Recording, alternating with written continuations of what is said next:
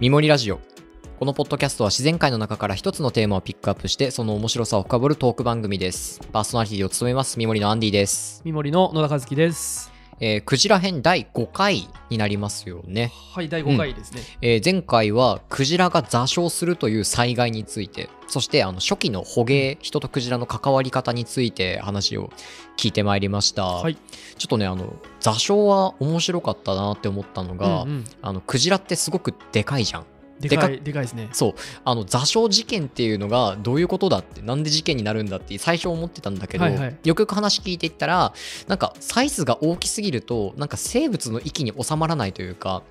クジラという森がまさにそれを表してる言葉と思うけどクジラの事故って災害レベルになっちゃうんだなっていうそうだね。うん、だからもう森林火災みたいなことだよね。そうそうそうそうそうそうだからあの生物の枠をちょっと飛び出ちゃってうんうんうるんサイズ感なんだなっていうのがすごくよく分かって面白かったです。いやーありがとうございます。うん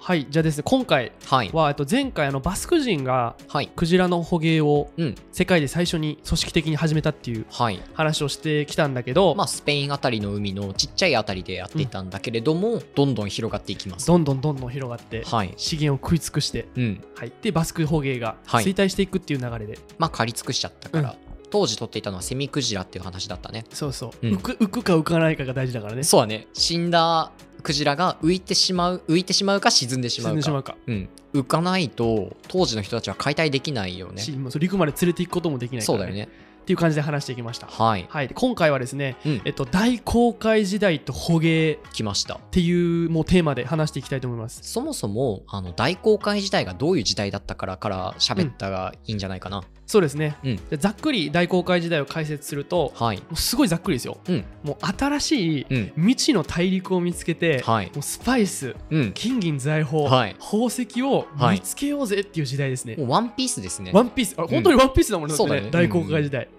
でこの大航海時代に成果を上げていたのがスペインとポルトガルです、うんでえっとまあアフリカの最南端はい希望港経由で、まあ、あインドルートを見つけたのは希望法かな希望法ルートを見つけたのは、うんはいバスコ・ダガマですね、要するに、えー、とヨーロッパから出発してあのアフリカ大陸をぐるっと回ってインドの方に抜けていくそういうルートだねっていうのを、はい、見つけたのがバスコ・ダガマはいでアメリカ新大陸の発見がコロンブス、大西洋を横断して新大陸発見しましたと、はい、まあ、いわゆる発見っていう発見感じで言った方がいいかなで、えっと、今回はい主役になる国はねイギリスですねはいでこのイギリスがポルトガルとスペインよりもうん大航海時代出遅れてたんですよ、うんうんうんうんでなんかこう新しい資源が眠る大陸を見つけないとはいお金も経済的にも勝てないし、うん戦争資源もないみたいなそうだね感じでイギリスはすごい焦ってたんですよね危機感がすごかったんだそうねでねこのイギリスのソーンっていううん貿易商の人がいるんだけど、はいイギリス国王への提案の手紙がはいあってその中でうん読み上げますねはい世界の4つの部分のうち3つまでもが北欧の他の国王によって発見されてしまいましたほほう残るは北の発見でありああなるほど私にはそれが陛下に課せられた義務であるのあるかのように感じるのですかっこいい ねだからねこのソーンっていう人はねこうんうんのうん北にもうイギリスなるほどは行ねくしかもうイギリスの活路はないんだっていうふうもにう資源が他の方向は抑えられてしまっているから抑えられてるから我が大英帝国は北に行きましょうと北に行きましょうとっはい、私ならできますとそうはいていう感じであの他の国々うがん金銀スパイスを求めてはい、南に南下している中うん、北に行くしかないっていう発想に至うってんうんうんうん1550年頃何があるかも分かんないままの出発だよねそううんでねこう北東航路の探索っていう挑戦をしますはいでこの北東航路っていうのはイギリスから見て北東という北こと東はいなんで北極圏を通ってうんロシアの上を通って、はいはいはい、えーこう来て北海道に出ますねなるほど北海道の方に出はいるはいはいこうはい太平洋に出るルートですねあー厳しそうだねもうそうっていう発想になりますねうん北に行くしかないんだから、だねでねこのイギリスは何回も何回うんもうんうんこの北東航路の挑戦をするんだけど、はいまあ、氷に阻まれそりゃそうでしょうもう寒いしね死んじゃうよ死んじゃう死んじゃう 死んじゃうそう死でんじゃ すげえ何回もね失敗するんですよ、うそうだよねでねこう当時のね航海技術だと、もう行けるわけがないのよ当時はえっ、と補船ですよ補船あ反戦で反戦反も戦う風の力で風の力であ行くしかないのでー辛いねで結局ねこの北東航路を行くことができるのは、うんはいえっと、19世紀ですねああもうだないのぶで後300年後になってしまいますね、うんただねこの朝鮮っていうのははい常に、あの朝鮮の過程の中で、うんうん発見がありますはい例えばでこの時の発見はいがクジラですなるほどこの北極クジラになるのかな正解ですねはあ北極ルートをこうイギリスがねはい行ってる中で、うんうん北極クジラをうんうんたくさん見ますはいでここからねクジラを資源として見ていくので、うんうんうんまあ、生態だったりとか、うんサイズとかが、まはあ、い記録されていくって感じですね、なるほどで、えっとね、この同時にうんリチャード・チャンセラーっていう人が、このはい北東航路探索中にねはいなんやかんやねこのロシアのモスクワにたどり着くんだよねおおすごいね、うんうんでそこでねこの貿易の会社を作ります、なるほどでねこの貿易の会社がはいこのイギリスの捕鯨事業の中核を担っていきますねこおーれモスクワ会社っていうへえ名前ですねはいはいでこの大航海時代うん他の国々が南に行ってる中、うんうんうんまあ、大航海時代というとかっこいいんだけど、うん結局やってることは発見ビジネスなんだよねそうだねそうだねなんでまあ資源を見つけて、うんうんうんうんうん所有権を主張してまあそうだねかっぱらっていくといううん略奪だよねまあ完全に言ったら略奪ですねでまあこうイギリスがねあのクジラに関する知識を先に北東航路を行く中で集めてたんだけど、うんはい先にねはい実はオランダがはい1590年これ、ねうんとある島にたどり着きますはいこれがね種子島違う違うもっと北北なるほどスピッツビルゲン島っていどうこですか今でいうデンマークうんデンマークはい北欧ののね全然デンマーク領のうんうんうんこのスバルバード島っていうとこうんうんわかんないよねわかんないねこれ Google マップではい調べてみるとはいマジで氷の島ですねうんうんうんうんどのあたりイギリスから見てもう上あ上上りあえず北北の 方とにかく北の方ですはいはい氷に閉ざされたなるほど北の方、うんでねここでねあのイギリスとオランダのこうんのスピッツビルゲン島にて捕はい鯨競争が始まります、ああはいでこのスピッツビルゲン島は当時こう無人島だったんですよ、うんうんうんうんていうかこう永久凍土に覆われてる本当に氷の島なのねそうなんだでまあこの頃はえっと動きが遅い北極クジラがね、うんうんうんでまあ多数生息しててはいで北極クジラもセミクジラと同様にうん死んだ後に浮くんですよ、ああそうなんだそうあそれはもうあの前の何人だったっけバスク人あそうバスク人の人たちの捕鯨の知識がそのまま使えそるうねこの時のちなみに捕鯨船、はいイギリスもオランダもバスク人乗ってますあから、ね、そうなんだていうのコンでサルティングしてるんだコンサルティング、うんで、まあ、浮くクジラを取るべしみたいなうんうんうんはい感じで北極クジラをメインにはいやっていくんだよね、オランダとイギリスイランダの北極クジラ狩り競争が競始争まがる始まります、はいでねこのオランダがこのスピッツビルゲン島を、はいあの見つけたっていうニュースを聞いて、うんうんまあ、イギリスもねこうスピッツビルゲン島に調査団を送り込むんですよ焦るよねそううんでもクジラビジネスの聖地だっていうことで、うんうんうんこうまあお互いはいここから競争が始まります基地を作って、うんはいただあのクジラっていうのは、あの北極クジラって、まあ、でかいんですよ2 0ルぐらいあってあーでかいねでこのクジラはでかすぎるので、うんこれまずね手軽なはいセイウチ狩りから始まりますほうでこうまあセイウチもねあのすごい脂が取れて、うんうんうんうん牙あが、はいなんか象牙よりも市場価値が当時あったみたいでそうなんだでまあ装飾品としてすごい人気があってうんでねあのこれイギリスの記録が残っていてはいあの7時間ではい1000頭のセイウチを仕留め,、えー仕留めたぞっていうもうえー、凄まじいう殺あ人っぐとらいいう間でに絶滅しちゃうねあっという間に絶滅しちゃうよねんんんでまあそんなこんなで、まあ、うんセイウチ狩りで、まあ、ちょっとこう練習みたいなはいはいはいはいはいスピッツビルゲン島に行ってまあ何かを狩るというそうだね練習を資金も蓄えて資金も蓄えて、うんでえっ、とっていう感じで、うんまあ捕鯨の準備をしていきますはいでえっ、とまあこのスピッツビルゲン島のうん所有権うんうんうんうん領有権をめぐる、まあ領有権をめぐる戦争なんだよね結局、まあ、いわゆる先に見つけたオランダがうちのもんだというそうそうそうでイギリスがいやうちのもんだというもんだって言ってうんでなんかね当時これは僕は知らなかったんだけど、うん新しく発見された土地はいはなんか領有儀式を行った国のものとなるうんうんうんうんだからあのアメリカ大陸とかも一緒だよねうんうんうんうんうんだから儀式があるんだ儀式がある、はい特にこう無人島だったから、うん特にまあ別にねうん領有儀式さえ行えば、なるほどその国のものとなるっていうはい感じで、えっと、イギリスが先にスピッツビルゲン島で儀式を行います、なるほどそ見つけたのはオランダが先だけれどもさすがイギリスだねうでねオランダがねあの、うんいや島見たのはこっちが先だからっていうまあそりゃそう言うだよていうよよねねうんね、これイギリスは知らねえって感じで、うんこの人ねスピッツビルゲン島の周りに、はいこの武装船を配置しまはす、いはいはいはいはいではオいランダに大砲をぶっ放しまくるっていうあだあから過激だだからもう捕鯨権争いというよりも戦争なんだよねそうだねてザ帝国主義という感じがしてきたねでね、まあ、結局なんだけど、うんこの捕鯨から上がる利益よりも、はイギい。リスのねうん、オランダ追放にかかる利益の方があ費用の方が大幅にかかってしまって、防衛のために赤字になっちゃったんだ。そうで結局、あのーまああそうこう防衛費がすごいかかってしまうんだよねそうだよね。で、えっとまあ、和解しますオランダとイギリスがはい。これ1608年はいに公開自由の原則ほう。というのをなんか聞いた元にことがあるぞ。うんと和解しますね、うんうんうんうんでこれがね公開自由の原則は、はい。読み上げると、はいえっと、空気や水などの閉じ込めることができない自然の要素は、うん占有や所有はできないという原則はい。なんで海っていうのは全てつながっているので、はいはいはいはい。人類の共有物ですとなるほど。でこれみんなが資源を取っていいっていう意味ですねいわゆる公の海、航海っていう概念だね。後悔うんうんうんでここ、からあの世界各国はどこの海でもはいはいはいクジラ資源にアクセスできるようになるっていうあそうだそうだ。なんかこう、領有権問題でちょいちょい聞くことがあるワードだ。航海自由の原則。なんかアメリカが主張したり、中国が主張したりしてる。まあっていう感じ なるほど。でえっ、と、これはねスピッツビルゲン島の南側をイギリス、はい。北側をオランダへえと。して、まあ、捕鯨をやる取り決めがなされます海のテリトリーを分けたんだ。そうそうそうそうう、ーん。まあっていう感じですね、はい。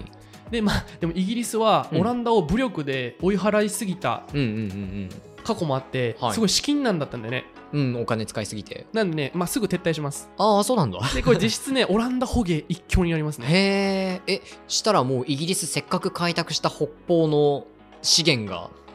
取れないじゃないですか。そうもうオランダがねだから17世紀イギリ18ス頑張世っ紀たのは、ねうんオランダが世界最大の捕鯨国ですあねそうだったんだへえでまあ事業規模でいうと、これほんとすごいなと思うんだけど、うん1万人ぐらいの産業規模だったらしいですねあすごいねスピッツビルゲンとオランうんうダんうんうんうのんこの行き来だけでっへえていう感じですね。もうほんとなんだろうな石油産業みたいな感じだね本当にそう感覚的に原油を通した石油産業みたいなそうやね、んなんか鉱物に近いよね、クジそうラだねが。そうだねほんとそんな感じがするで、このね、スピッツビルゲン工芸はがい本当にビジネスだなと思うね、うんエピソードがあって、うんうんあの最初ははいイギリスもオランダもね、夏にうん自分たちの国からはい船でスピッツビルゲン島に行って、はい渡って帰るっていうのが捕鯨のスケジュールだったんですよ。え渡って帰る渡って自国に戻るっていう、だああはいはいかはらい冬をスピッツビルゲン島で越さないっていう。なるほどねうんうんただ毎年それをやっていると、うんあのーまあ、船を毎年組み立てないといけないとああ使い捨てなんだ結構だからね一回外すんじゃないっああそっかそっかていうのとあと冬もクジラを取れる可能性がうんあるんじゃないみたうんういんうんうんな感じで、まあ、年中捕鯨ができるんじゃないかっていう仮説のもとにはい越冬実験というのをしますなるほどこれはねイギリスもオランダもやってるんだけどあそうなんだ要はこのスピッツビルゲン島、うん永久凍土のところでうんうんうん人間が1年間耐えれるかっていう、 人体実験を人体実験をします生活実験をしたんだそうでまあ何チームか言ってるんだけど、うんまあ、僕が調べた記録だと、はい1チーム7人のは3いチームが越冬実験を行ってます、何月からになるのかな1年間ですねもうあそっかそっかそっあか秋から行ってますそっか丸1年暮らしてみるんだそう秋から行って冬を越して夏なるほどねでみたいな感じだねはいでねまずこう2チームが全員死にますえ あっさり3チ死ーぬム中2チームが全員死 にます14人今死んだねとりあえず14人いました全滅したねうんでこう1チームだけ全員生き残るんですよおーおーすごいすごいでねあのーやっぱりこれはもう大航海時代につきもののあの、はいビタミン C 不足ですねかっけだ活気、うんうんうんとあと解決病なるほどであ死にそまうすだかっけじゃないや解決病か解決病はいはいはいはいでもだからこのチームは多分秋うん夏にこの草とかをね大量に乾燥したやつを取ってたんだよね、うんうんうんビタミン C を補給する呼吸っていう多分分知識を持ってる人がいて、うんうっんうんうんていうので、まあ、1チームだけ生き残るなるほどただねこの、まあ、実験が成功した頃にはそあっのかはい寒さじゃなかったんだね寒さじゃなかった、ビビタンミン C です、そうなんだでまあこの頃にはねあのスピッツビルゲン島も捕鯨の歴史が全てたどるようにはいあの資源を食い尽くしてしまいますうんなのであのエッド実験ほとんど生かされてないですねああそっかそっか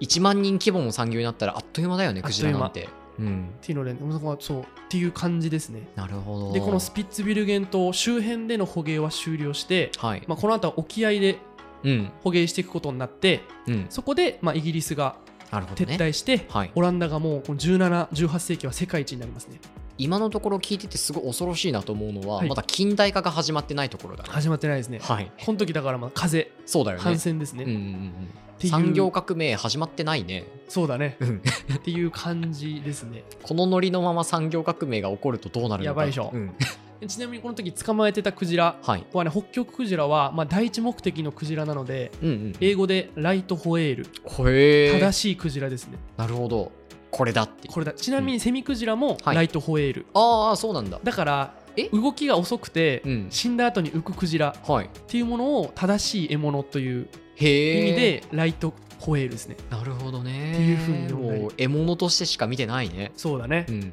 この時も相変わらずあの芸油とヒゲがメインなのではい。肉はほとんど食べずに捨てていたっていうふうになってますね、うんうんすごい、それがね、日本の捕鯨とはすごく違うところとして全然印違うよ象ね的だよね。うん。でまあこんな感じで、まあ、どんどんどんどんはい。あのバスク人と同じであの取り尽くすので、うんこれオランダの捕鯨産業も廃れていきます、まあそうだろうね。はい、これがね北極のクジラ資源を食い尽くしたはい。北極海の捕鯨の歴史です、はい。今話したのはビスケー湾はい。と北極ですねまあ、スペイン周りのちっちゃい湾と、それから北極海。北極うん。でまあっていうふうにどんどんどんどんうん。進出していくんだけどはい。次に人類がはい。捕鯨で目をつけるのがどこだ大西洋か新大陸おアメリカあー大西洋ですねそうだよね、はいうん、このからちょっとアメリカ捕鯨の話をしていこうと思いますヨーロッパを中心に行けるところ行ける範囲が広がっていくにつれてその範囲のクジラが全部獲物になるっていう感じだね今のところ、ヨーロッパ人に見つかったら終わりですねクジラはまあ、特に浮くクジラはおしまいだ浮くクジラはおしまいうんうんうんっていう感じの時代だねははあいでアメリカはいはねあのアメリカを中心とした捕鯨うんは17世紀後半から19世紀ぐらいに世界最大の勢力となりますね、それはあのアメリカが中心になるということかなえっ、とそうだねアメリ国的にカはそうですね、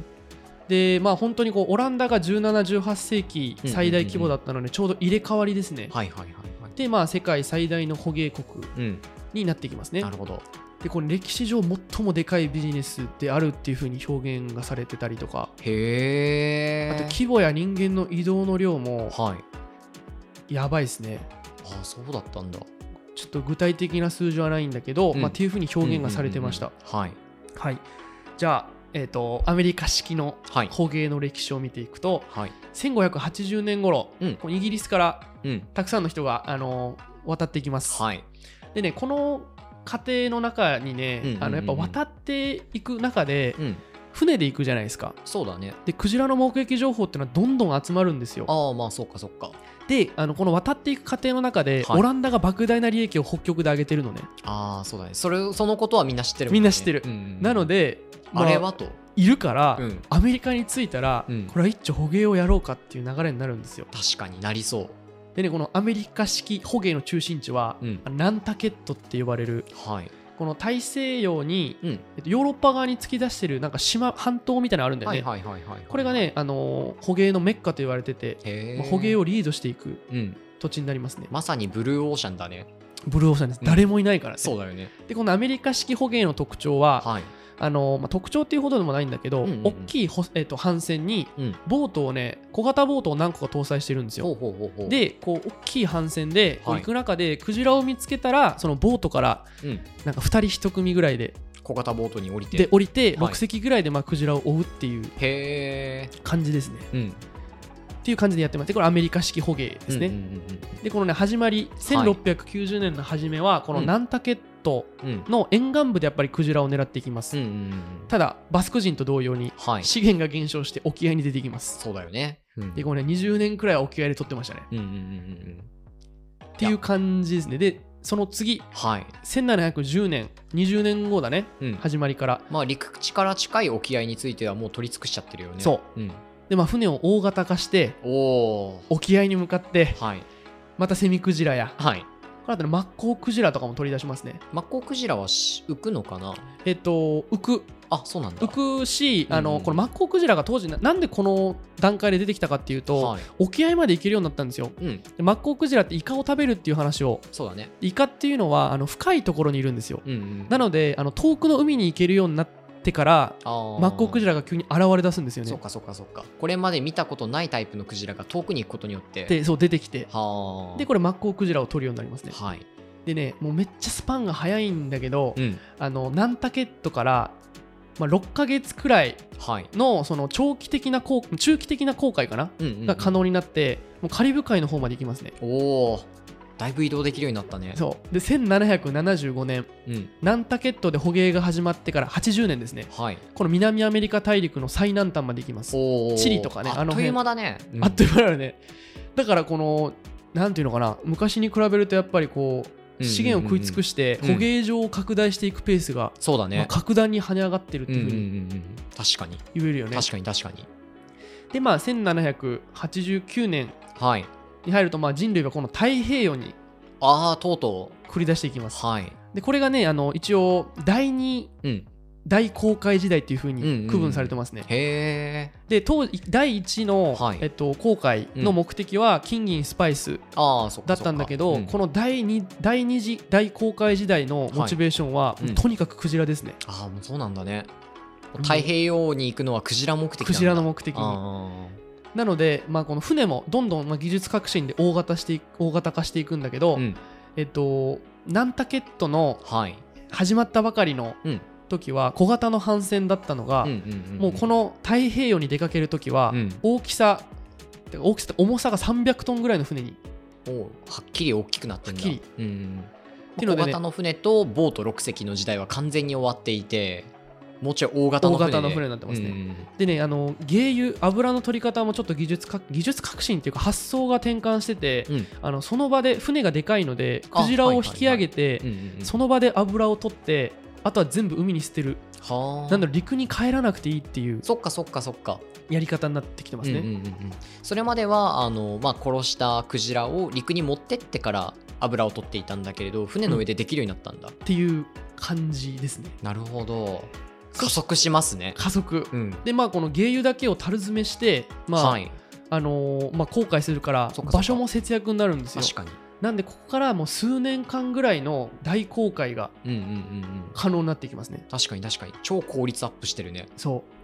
うでまあねこの19世紀にうん入ると、うんうんうんウミガメ編でもやったように、はいあのチリの辺りからうんぐるっと回って、はいハワイまで行く途中うんにあの島によってう、んうんウうんミガメゾウガメの乱獲が始まりますあのウミガメ編でも確かに喋ったけれどもあのウミガメってこう餌とか水を与えなくても結構長生きができるんだよねそうなんですねだから生きた保存食になるという話がございましたそれで大量に取ってたっていうそうまさにクジラとこのウミガメはセットですね、うんうんうんうん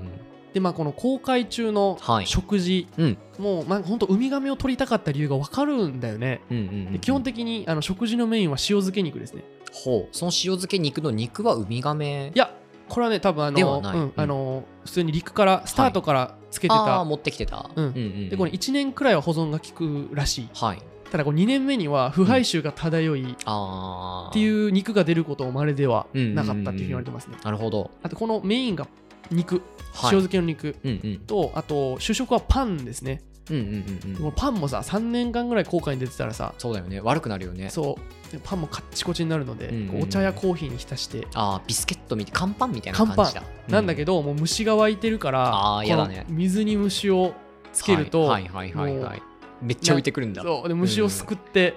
食べると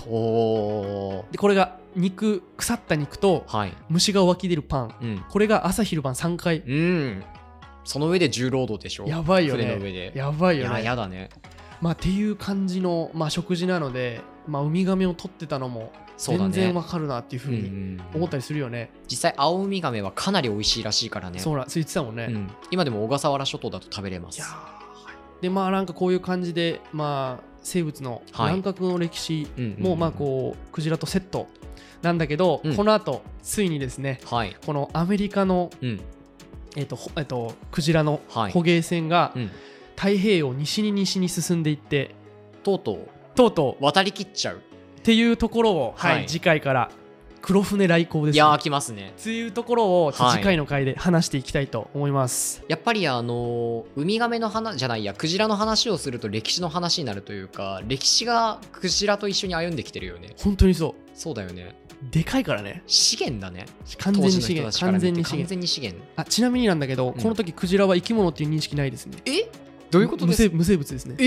いやそうねちょっと今日え今回いや最大の衝撃かもしれあなのいねもう理解できない感覚だねと思う、んもうももはやそうだねえどういう感覚なんだそれはええだからもう完全に、うんなんていうのかな目と金かあ山るじゃん金山に行くみたいな、うんうんうん油を取るなんか油を持ってる大量の箱みたいな感じじゃないそうなんだ